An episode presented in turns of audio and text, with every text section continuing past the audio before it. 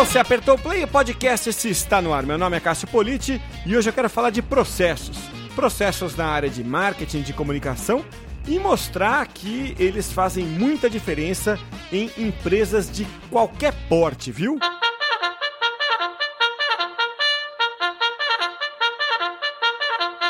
No bate-papo de hoje, eu tenho a satisfação de receber aqui no podcast a Helena Prado. Ela é líder de comunicação externa na UI. A Helena é jornalista de formação pelo Mackenzie. Ela é jornalista como eu, ninguém é perfeito, né? É, tem MBA pela FIA e olha, tem um currículo muito bacana, muito interessante. Ela tem experiências anteriores né, no mundo do entretenimento pela, pelo Teatro Bradesco e andou rodando o mundo aí com o Circo de Soleil. Né? Além disso, tem experiência como empreendedora, é, como sócia né, da agência Pineapple Hub. Mais recentemente, assumiu a missão de comandar a UI, né, onde é líder, como eu disse, de comunicação externa. E tem também uma experiência recente, meio em contraposição a essa de trabalhar numa gigante, que foi a experiência de trabalhar numa startup, a Quero Educação. Helena, é uma grande satisfação te rever, apesar de que a gente está se revendo por videoconferência, né? Mas é uma grande satisfação, uma grande honra receber você aqui. Obrigado por aceitar o convite de participar aqui do podcast. Obrigada a você, para mim é um prazer. Acho que vai ser um papo bem bacana. É, só vou fazer uma pequena, um pequeno adendo aí, que eu rodei o Brasil com o Cirque du Soleil. Rodou tá? o Brasil o com o Cirque du Soleil. Com o Cirque, é. é, quando ele esteve aqui, verdade, é. o Brasil. É, o que é uma experiência, imagino que seja uma experiência muito bacana, né? É, o mundo ficou por minha conta, eu não sei de onde eu tirei o mundo. E tá perigoso arredondar o currículo para cima é, ultimamente. Com certeza, com certeza. melhor, é, é melhor bom, corrigir, é, é melhor corrigir rápido. corrigir, exato. é, teve gente que se deu mal aí arredondando para cima e não é de hoje, mas hoje é. principalmente, viu, Helena? E é, olha, e eu, eu, eu não preciso apresentar a UI, mas vamos só combinar uma coisa não pode falar. Na verdade, eu vou combinar comigo mesmo, tá? E vou combinar, combinar com o ouvinte. Não, é, tem que falar UI. Não pode falar outra coisa. Não pode falar Ernest Young. Não pode falar EY. É UI. Isso tá? mesmo. É UI. É isso aí. É isso aí. É, isso aí. Porque, é, porque tem que respeitar essa, também isso, né? Essas mudanças é, de marca que acho que são muito oportunas, né, Helena? Porque é uma padronização global é, no momento em que as empresas se tornam globais, né? É, é, não é bem o caso da UI, que ela é global, acho que muito antes da globalização, né? Uhum. Mas é muito interessante ver como as marcas é, conseguem fazer com muito sucesso, né? E com é, e realmente com um, uma padronização muito eficaz, né? É, é especialmente nesse momento né, da, da, da, em que, em que a, a, comunicação digital consegue ser tão uniforme no mundo todo, né? Então, é, é da UI que a gente está falando, e daí eu emendo a minha primeira pergunta para você, né? É, você tem uma experiência, como a gente já mostrou aqui, muito plural, né? Uhum. É, como eu indiquei na abertura. Você passou recentemente por uma startup, você passou por empresas é, de entretenimento e você agora está numa gigante, né? numa gigante multinacional, uma gigante com mais de 100 anos é, de experiência, claro que eu estou falando de 100 anos ali, agregando, né, uhum. contando as, as, é, as fusões e aquisições, né? É, e aí, a gente entra no tema do papo de hoje, né? É, o desafio de implantar processos, eu imagino que seja muito diferentes, é, muito diferente, né? Quando você fala de empresas de portes tão diferentes. Mas é diferente como, né, Helena? É, que, como é que você percebe a diferença? Né? Qual é a grande diferença de implantação de processo de uhum. startup e de multinacionais desse tamanho? Sim, é. Eu acho que tem algumas diferenças, né, que, que, que a gente pode dizer entre empresas que são tão diferentes, né? É, eu acho que assim, na startup, eu acho que a grande diferença é que você está num ambiente que ainda não tem muita estrutura estrutura, é, muita regra, né? Então você tem muita possibilidade de criar, o que por um lado é bom, mas por um outro também, né? Às vezes quando você tem um leque de escolhas muito grande, né? Você também não sabe muito bem o que é certo para onde ir, te dá uma insegurança. Então, né, é o, o paradoxo da, da, escolha, né? Então, é, é, eu acho que o, o, grande desafio dentro da startup é um pouco isso. Você, é, você tem que testar e, e, tem que saber quando você quando você está errando e acertando rapidamente e saber se reinventar rapidamente, né? E você tem um certo, uma certa liberdade para fazer isso, né?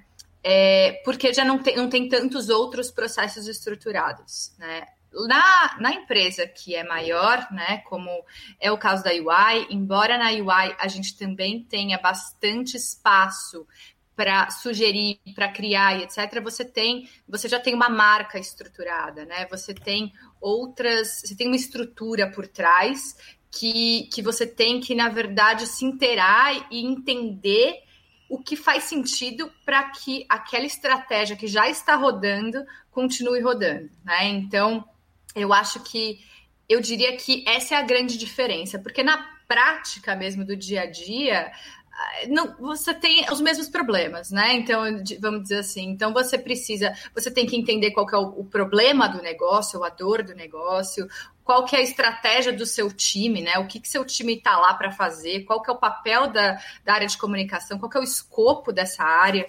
Então, no fim, quando você está implementando o processo, você tem que responder muito essas perguntas, né? E está muito próximo das lideranças. Então, é, e aí que eu acho que é também um, um pouco a diferença entre, entre o mundo das startups e um pouco as, essas as, as, empresas que são, que são mais, mais estruturadas, vamos dizer assim. E aí, obviamente, tem startups de todos os tamanhos, já em todas as, todos os estágios, né? Mas eu vou generalizar aqui um pouco.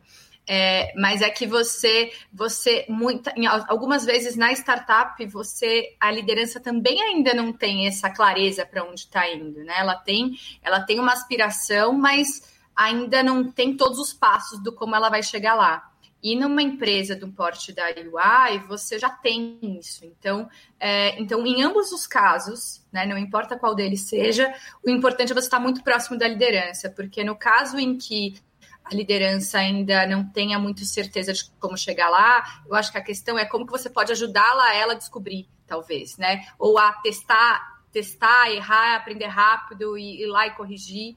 E no caso da, da empresa que tem já uma liderança que tem muita clareza para onde vai e como quer chegar, é, é como você vai dar suporte para essa estratégia e se tornar estratégico né, dentro de uma organização é, como comunicação. Então, eu diria que, que, que é isso. Você falou aí é, de dois elementos que me chamaram a atenção, né? É, tem ali a dor do negócio, é, como, vamos dizer, uma baliza e time, liderança como outra, né? Então, assim, é, seria um fator mais externo, né? Uhum. Tem a ver com o cliente, né, com benefício para o cliente, e um outro mais interno ali, que tem a ver, digamos, com os processos né, da, da empresa, o jeito da empresa de fazer o negócio. E aí, na hora que você falou isso, eu me lembrei do que eu é, vi outro dia é, de um dado da, da, do BGC, o Boston Consulting Group, né? É, que olha, olha que dado interessante, né? É, quando a empresa cria um processo que melhora a organização interna, mas não impacta a experiência do cliente, entendeu? Assim, então, uhum. melhora por dentro, mas não por fora. A receita cresce 5%. Tá?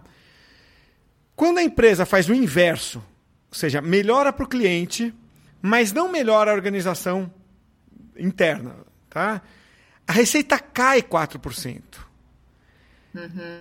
Então não adianta muito, tá? Você, ó, beleza, tá bom para o meu cliente, mas dentro continua uma zona. Cai, a receita cai 4%. Então qual é o mundo perfeito segundo o BCG? É quando você consegue as duas coisas. Quando você melhora os processos internos e com isso você consegue gerar uma boa experiência para o cliente melhorar a experiência do cliente. Daí a receita cresce 16%, né? segundo esses estudos do BCG. Então a minha pergunta para você é a pergunta de de, de, um milhão ou mais, né? Porque cresce 16%, dependendo do tamanho da empresa, uhum. é mais de um milhão. Uhum. Como faz é, para você, é, no fundo, garantir isso, né? Nesses, nesses vários cenários? Você falou muitos tamanhos de startup e muitos tamanhos de enterprise também. Uhum. Putz, é, é qual, qual é o, vamos dizer, a mentalidade para você é, criar o processo e não perder de vista que lá na frente, no fim da linha, isso tem que impactar nos negócios da empresa? Eu acho que assim, eu acho que isso sempre tem que estar na sua cabeça, né? Só que eh, o impactar nos negócios é fundamental. Só que eu acho que ele que parte de um, uma mentalidade, na verdade, que é do como você faz isso. E se você entende que para você chegar lá, né, e, e de fato é, ter receita e, e, ter crescimento, você precisa ter uma organização interna, você vai fazer esse trabalho antes e você vai fazer questão que esse trabalho seja bem feito, né? Quando você tem uma mentalidade onde é, é o cliente custa o que custar, vamos dizer assim, né? Então, assim, seu foco está muito externo e você não olha para dentro, você acaba tendo que aprender com os próprios erros, eu diria assim, porque pelo, pela minha experiência, né, pelo que eu vejo das organizações, das organizações pelas quais eu já passei, pelas quais eu já atendi, né, como agência também, as que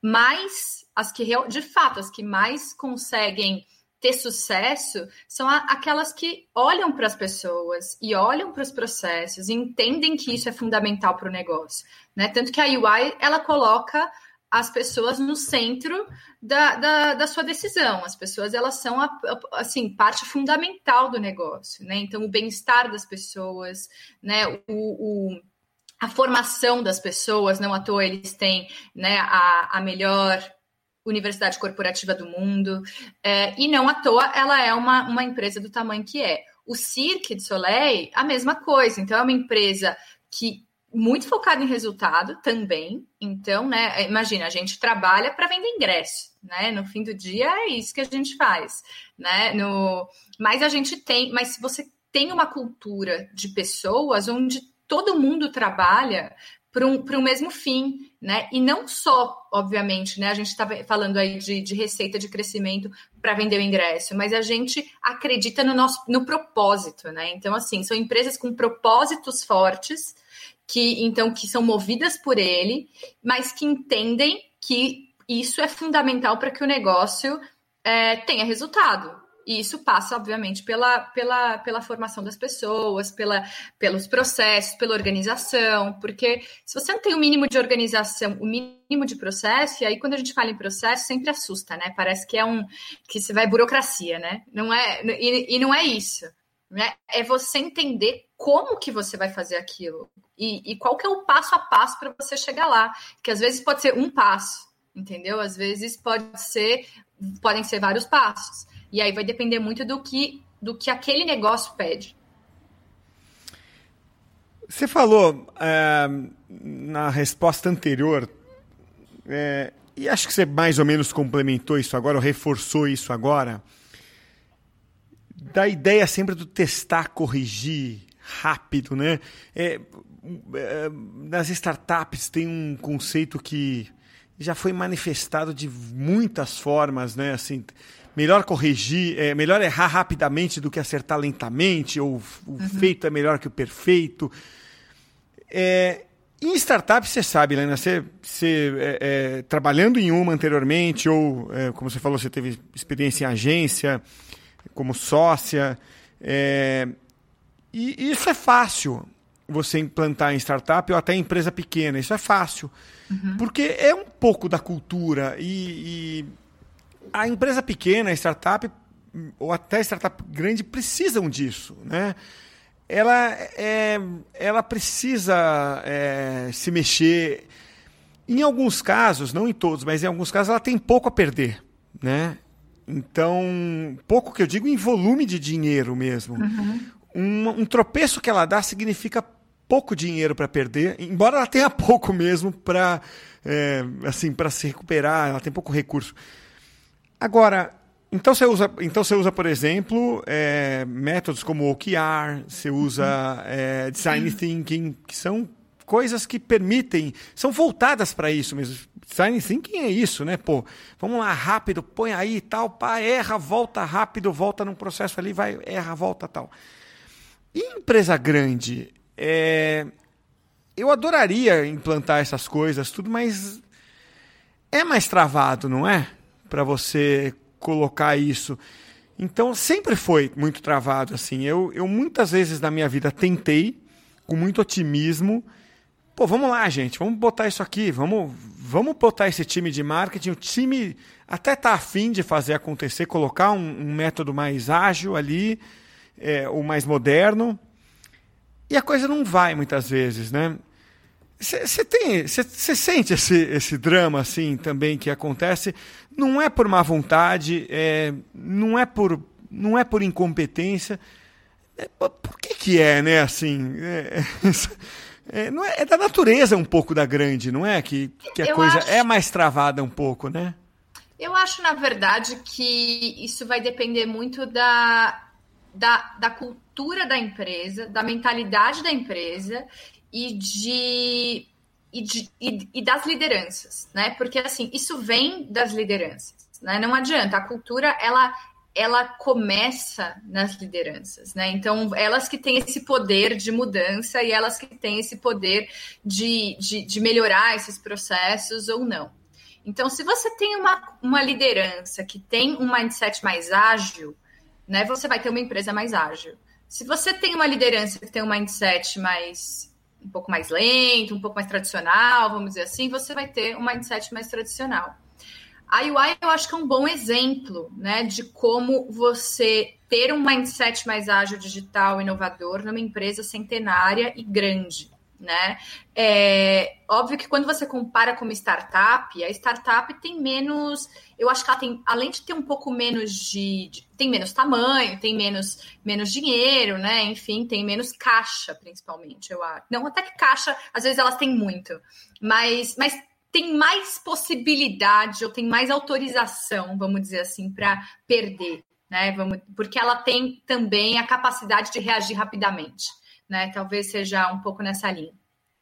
A UI, né? A gente, eu acho que eles, eles estão passando por uma, por uma grande transformação e não é de hoje, já é de, de alguns anos e onde as lideranças têm esse mindset, né? Então, é, eles têm um centro de inovação, né? A gente que falam que, que para ajudar tanto clientes como internamente a, as lideranças e enfim e, to, e, as empresas se desenvolverem com metodologia de, de design thinking, com metodologias ágeis, com enfim, com, com as mais diferentes metodologias para transformar lugares e apoiar empresas na, na transformação digital. Então, eu acho que no caso da UI, que é o que eu posso falar mais, assim, eles, eles, eles, eu sinto assim que é uma empresa que tem esse mindset, né? Eles conseguem navegar bem, assim, é, tá passando por transformação, que significa o quê? A gente tem muita liberdade para criar e muita liberdade para propor, né? E eu acho que isso é um dos grandes valores, inclusive, que eles têm lá dentro. Então, é, e, e só que ao mesmo tempo, por ser uma, por ser uma, uma, uma empresa grande, toda empresa grande e, e aí eu acho que a gente ao sucesso, ela, ela entende que a reputação é um bem, assim, é a única coisa que você não pode errar. Reputação, você não, não tem erro e acerto na reputação. Não tem, tipo, vamos fazer, se não der certo, a gente, a gente muda, entendeu? Não existe isso. Reputação, se você fizer dar um passo em falso, você pode acabar com ela e você, às vezes, tem que mudar o nome da sua empresa, tem que mandar pessoas embora, né? É, é realmente é um problema grave. Então, então, as empresas que têm mais, que são mais bem sucedidas, né, e, e por essa razão são maiores também, elas têm elas têm mais processos ligados a essa gestão da reputação, que eu acho que é uma coisa. Então, então você tem um pouco mais de cuidado com os riscos que você toma. Então, eles são muito mais. E eles podem resultar de fato em perdas financeiras, em perdas de, de, de, de enfim, de, de, de nome, de marca e etc. Então, eu acho que por essa razão você acaba tendo alguns, alguns processos a mais, né? E, e ao mesmo tempo, e obviamente também você tem alguns você tem processos financeiros, porque a empresa é grande, então você precisa ter uma, uma, uma, uma um fluxo né, que funcione bem né? E que para que você tenha compliance, né? Porque quanto maior a empresa, mais também você precisa de compliance. É, é difícil você chegar numa startup que esteja pensando em compliance, né? É, enfim, se, se, se, elas chegam lá, mas a hora que elas chegam lá, elas já estão numa fase onde elas já não, não são mais aquela startup pequena, etc. Elas não estão mais na fase do erro e acerto, elas estão na fase de também pensar quais processos eu vou implementar, então, para garantir a minha transparência, para garantir que os meus, que os meus processos estejam é, corretos, porque no fim do, no fim do dia, né? A, se a startup seguir o rumo normal da, da coisa, ela vai querer abrir capital. E se ela vai querer abrir capital, a primeira coisa que ela vai ter que ter é compliance, ela vai ter que ter reputação, ela vai ter sem isso, ela, ela não vai chegar lá. E, e aí ela vai se transformando, e aí ela também vai ter que ter esses processos. Então, hoje a gente tem grandes empresas que não são mais startup e que tem que são ágeis, né? O Spotify é uma delas, né? A gente tem os grandes exemplos aí.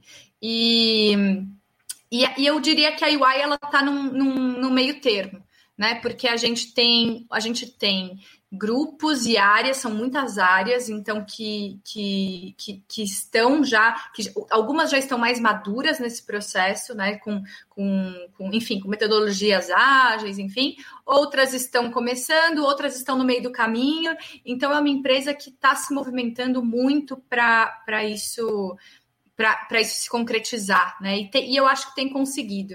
Né? Então, por exemplo, na minha área mesmo, hoje a gente estava, a gente está implementando OKRs de comunicação, né? É, a gente a gente está, então assim, a gente quebra as tarefas em menos tempo. Então, ao invés de você pensar, né, tudo bem, as, as empresas têm estratégias anuais, mas você pode pensar em planos menores. Né? Então, a gente vai pensar agora em planos trimestrais ou semestrais, ou às vezes até planos, é, sei lá, cada dois meses, bimestrais, né? porque isso faz com que você consiga andar com mais movimento. Né? Você olha para você olha para o que você tem, você consegue planejar é, o plano tático, aí eu estou falando, né? Rapidamente, e você consegue responder rapidamente para as necessidades do negócio. Então, dessa maneira, as grandes empresas elas conseguem também navegar de uma maneira mais ágil. Óbvio que é uma questão de referência, né? Se você comparar com uma startup que ainda não tem muito processo, a startup vai ser mais ágil porque ela tem mais capacidade de tomada de decisão, porque muitas vezes o dono está na linha de frente, né? Então ele toma a decisão.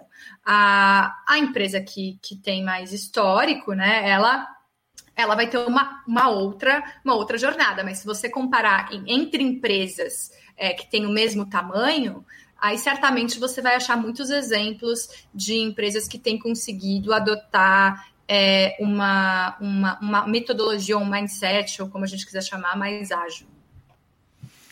Isso que você falou dela é, cuidar do negócio atual e desenvolver ao mesmo tempo outros que apontam para o futuro, eu li outro dia um nome dado a isso para empresas é, grandes e consagradas. Nome muito interessante. É Ambidestria, empresa ambidestra. Olha que legal, Helena. Uhum. E eles deram dois nomes para isso. É, dando assim, o, o, cuidar do negócio central, eles chamaram de explotação, né? E cuidar dos negócios novo, novos, exploração.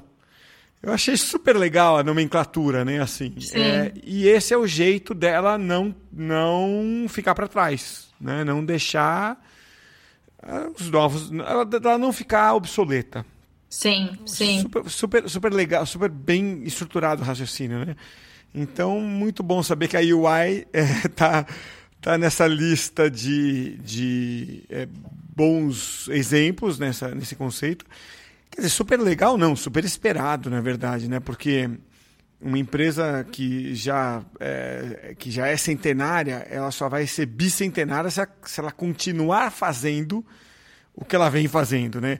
E ela aprendeu a, a sobreviver por tanto tempo porque ela, porque ela sabe é, se, se perpetuar. Não é a primeira vez que ela vê isso acontecer Sim. no mercado. Não é a, ela já passou pela revolução industrial, pô, entendeu? É, então, sabe, tá a gente aqui, nós somos pirralhos vendo o mundo é, vivenciar uma, uma grande revolução, né? A, ela, como um organismo vivo, já viu isso acontecer, né? É que a gente, nenhum de nós aqui está, era nascido, ninguém que está na empresa hoje é. era nascido, mas ela, como uma empresa viva, ela como um organismo, já viu vários disso. A gente viu a primeira pandemia acontecer ela viu a gripe espanhola acontecer. Entendeu? Exatamente. Então, exatamente. então assim, é. É, é. natural que ela esteja com essa ambidestria é, acontecendo. Muito legal é, olhar, olhar desse jeito mais, mais histórico. Por isso que eu te, quis te fazer essa pergunta.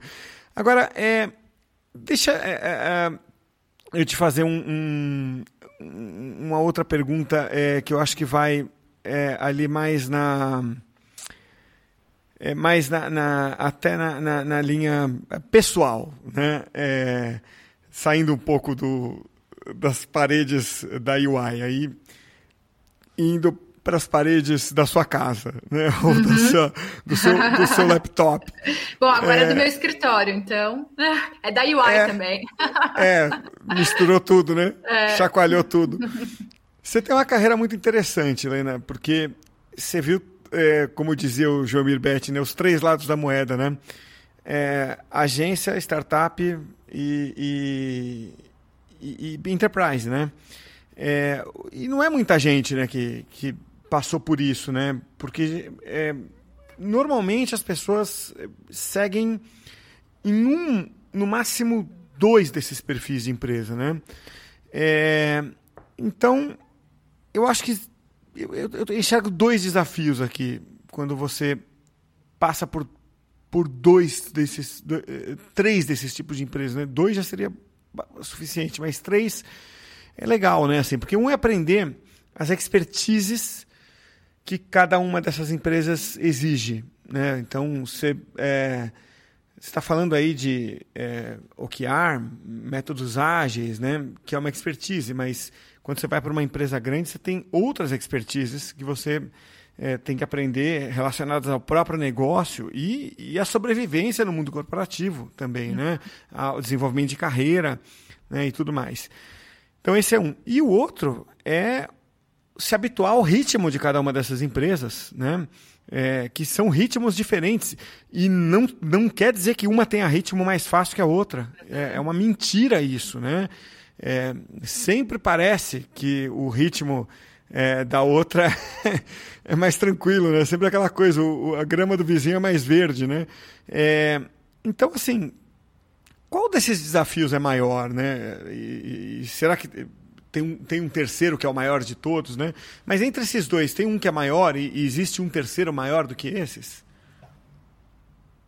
Eu acho que todo, os dois são bem desafiadores, assim, né? Eu diria que eu diria que essa, essa é, é interessante você ter falado isso, né? Do, da, da, da, questão da gente sempre achar que vai trabalhar mais no outro lugar e tal, né? Eu passei por, por esses por, por, esses três lados da moeda, né? Como você falou. Então, o, no, quando, quando eu decidi empreender, eu, eu, eu, fiquei pensando muito nisso, assim, eu lembro na época, eu falei assim, nossa, que, que bom, vou ter uma liberdade agora, né? Vou empreender, vou, vou poder ter filho, vou poder casar e tudo bem, não vou ter que, sabe, vou poder ver minha filha depois se eu quiser. Então, passou tudo isso pela minha cabeça quando eu decidi é, topar o desafio de empreender, né?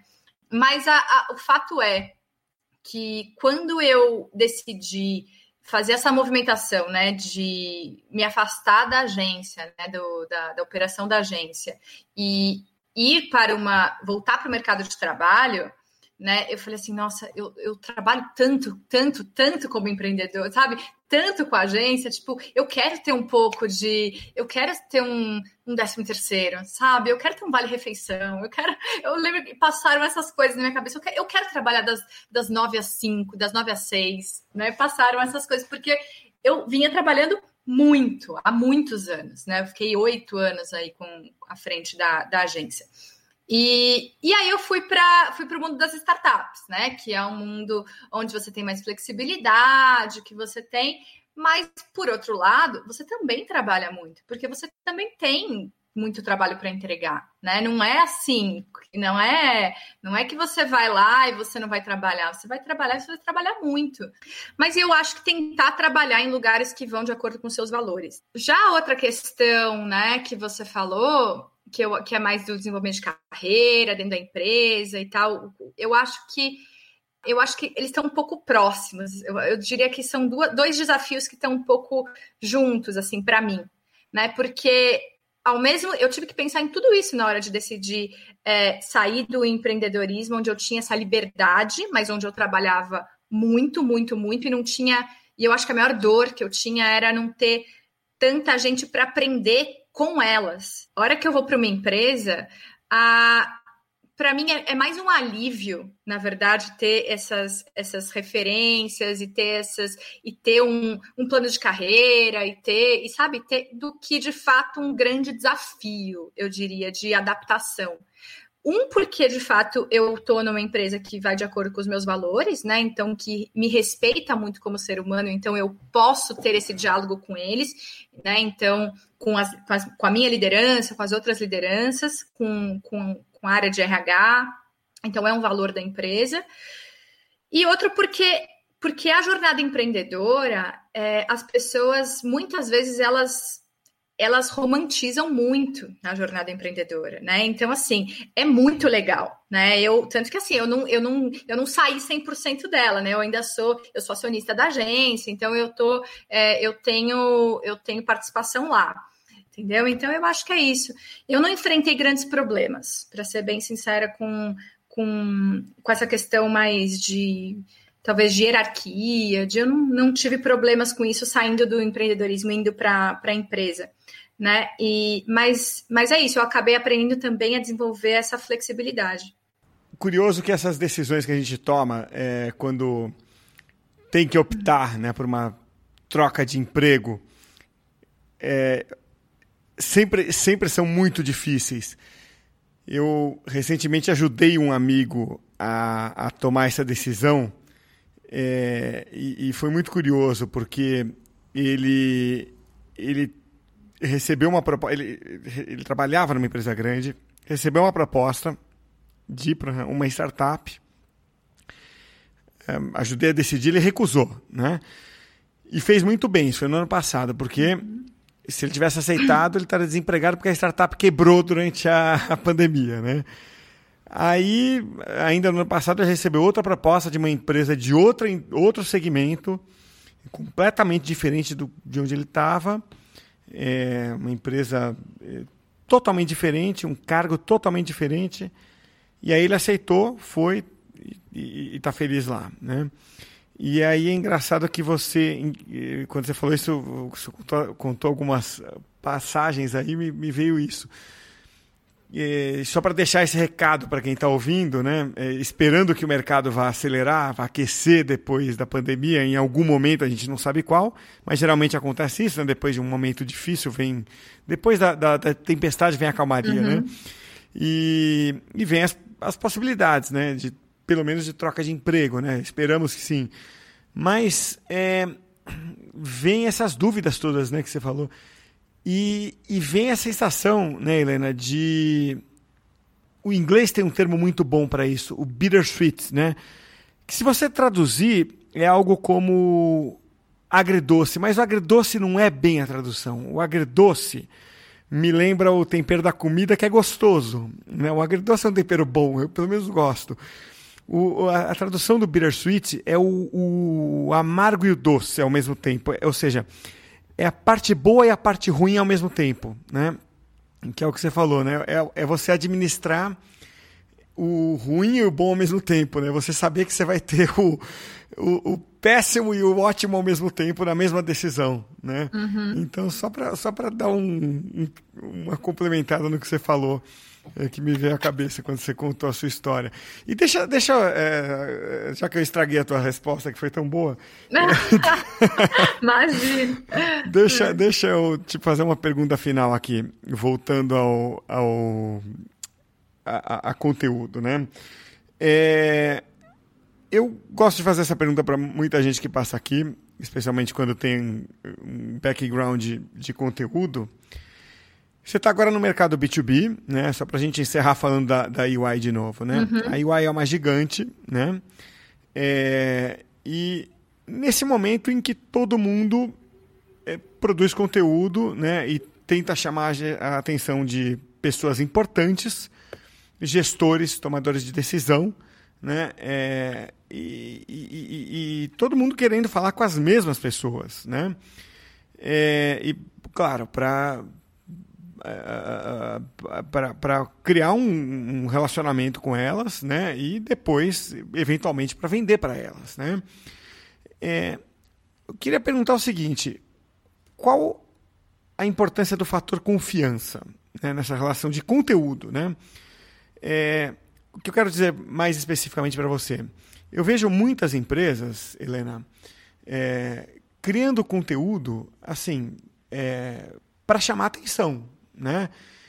Para ganhar o cadastro, depois saem bombardeando com e-mail, é, ganha o cadastro para diversas finalidades.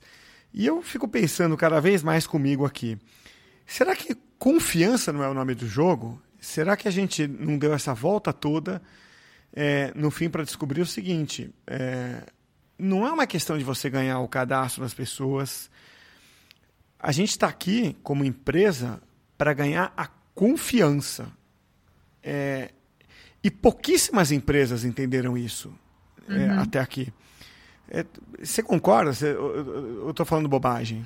Não, eu acho que você está certo. É, eu concordo. Acho que a gente está aqui para ganhar confiança mesmo. Assim, acho que o que eu acho que o, o que muda o jogo hoje em dia é a sua relevância, né? Na verdade, então é o quanto você consegue se tornar relevante para aquela pessoa. E na verdade você só consegue se tornar relevante para aquela, aquela pessoa se é, você tiver a confiança dela, né? Porque ela vai confiar que ela vai abrir seu e-mail e vai ter alguma coisa relevante lá, né? Se for uma estratégia de, de e-mail, por exemplo, né? E, e confiança você não você não constrói com uma coisa, né? Então você não constrói com uma estratégia de, de inbound só. Você não constrói só com só com imprensa, né? Você não constrói com, só com publicidade. Você constrói é uma, é uma conjuntura de coisas, né? Então é, eu acho que as estratégias que são mais acertadas, né, são aquelas em que as pessoas conseguem enxergar o todo, né? Então, porque isso foi uma, uma coisa interessante, assim, que, que, que essa minha transição trouxe, né? Porque é, quando você é, quando você empreende, você tem que enxergar o todo, né? Você, se você quiser ter sucesso, você tem que enxergar o todo. E, e à medida que eu fui né, navegando, tanto com, com, com as pessoas, com os profissionais, em outras empresas e tal, você vai vendo que, que há uma tendência das, da, dos profissionais pensarem muito, né, em grande parte das vezes, não dá para generalizar, é, naquilo que ele faz só. Então, assim, eu faço assessoria de imprensa. Então, é assessor, eu, eu ponho as pessoas na imprensa, é isso que eu faço, né? As empresas na imprensa.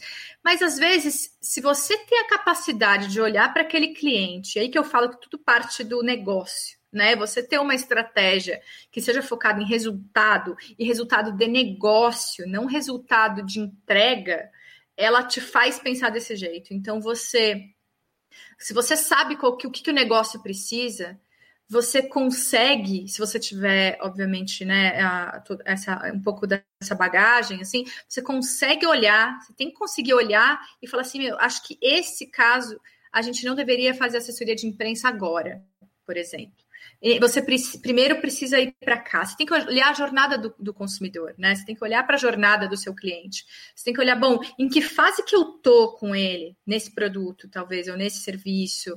É, eu tô nessa fase. Então, aqui eu vou, eu vou trabalhar essas frentes. Então, se eu estou numa fase de awareness, o que, que eu preciso de awareness e para quem que eu preciso de awareness, né? Porque parte tudo disso. Com quem você está falando, né? O que, que essa pessoa gosta, o que, que eles gostam, né? Do que, que elas, o que interessa para essas pessoas, não o que interessa só para o seu negócio, é o que interessa para o seu negócio e como que você vai transformar aquilo que você, que o que interessa para o seu negócio em conteúdo para essas pessoas, né? E e, e, em que jornada que, que isso está, em que fase que isso está. Se é uma coisa que você precisa de muito alcance, ou que você precisa, é um momento de decisão do seu ali do, do, do seu cliente. Então, o que, o que, que você vai dar de material, de conteúdo para apoiar o seu cliente na hora que ele está tentando decidir pelo seu produto? vamos dizer assim, né? É, ou que ele está tentando decidir entre empresas. O que, que ele precisa saber na hora que ele está decidindo como escolher entre os seus, você e seus concorrentes? Né? E o que, que você vai entregar para ele então de conteúdo para que ele consiga é, para que ele consiga é, se decidir, né? E, e, e, como que ele vai se decidir por você, né?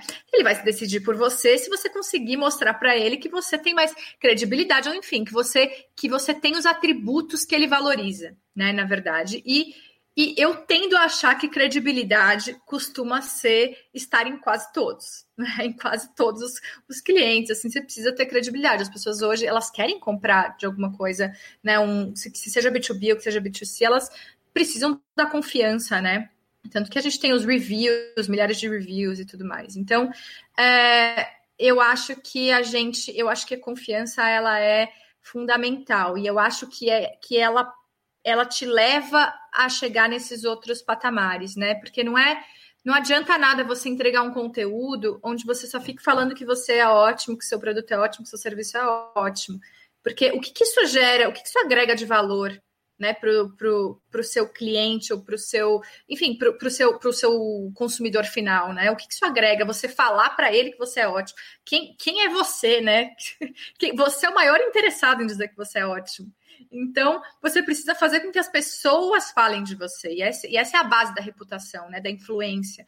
Como é que você faz para que as pessoas falem de você? E você falar de você é parte desse processo, mas não pode ser o processo, não pode ser a parte principal, porque você não vai conseguir confiança desse jeito, né? Você precisa que as outras pessoas falem. E aí você tem que pensar sua estratégia de conteúdo, então, pensando nisso, né? Como é que você vai fazer com que essas pessoas falem de você? E concorrendo com várias outras empresas que também querem que, que falem delas, né? É, e para mim é, a, a, base disso tudo é, é confiança e relevância.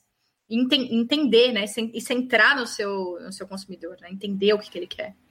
Inclusive não dá upgrade no currículo, né? Inclusive não dá upgrade no currículo, exatamente. Então, eu já falei a verdade aqui. É, tá vendo? Passaram a confiar mais em você.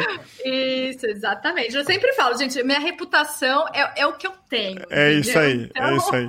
Não dá para mentir o eu, eu tentei abalar, não consegui, né, Helena? não, não conseguiu, não vai abalar minha reputação. É isso aí.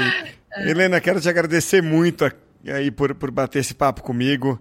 É, é muito bom é, poder ter essa, essa visão ampla que você trouxe aí, né? É, a, a, começar pela UI, né?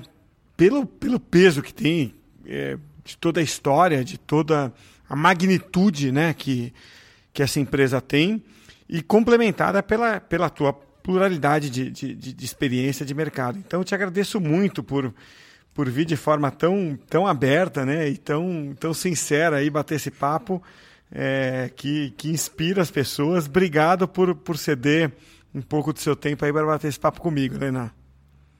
Obrigada a você, Cássio. Para mim foi um prazer. Eu espero também que os ouvintes gostem do, do papo que a gente teve, porque foi, para mim, foi muito bacana.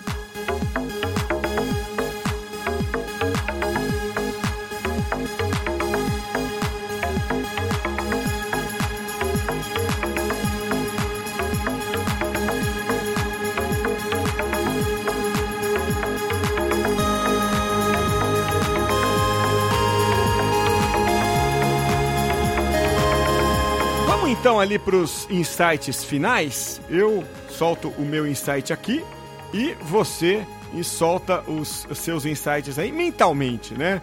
Pensa nos seus insights aí que você traz do papo de hoje, tá? Lembrando que o podcast esse de hoje é oferecido pelo Comunix 360, a plataforma completa do Comunix para profissionais de comunicação corporativa que precisam se relacionar com a mídia. Tá tudo lá em comunique-se.com.br. Mas o meu insight é o seguinte, ó. Agilidade é uma qualidade muito associada às startups, né? Afinal, elas ganharam o mercado e ganharam o mundo assim. Mas não é uma prerrogativa só delas não, tá? A agilidade tá aí para todo mundo. E as gigantes, como a UI, também fazem isso à sua maneira. Eu gostei muito da parte em que a Helena Prado fala que a agilidade tem muito mais a ver com a mentalidade da liderança do que com o tamanho da empresa em si. Isso vai ao encontro do que você vê acontecer nas grandes empresas que se movimentam bem nesse mercado de constante inovação. Então, esse aí foi um dos meus insights. Pensa você nos seus. Até a próxima, hein?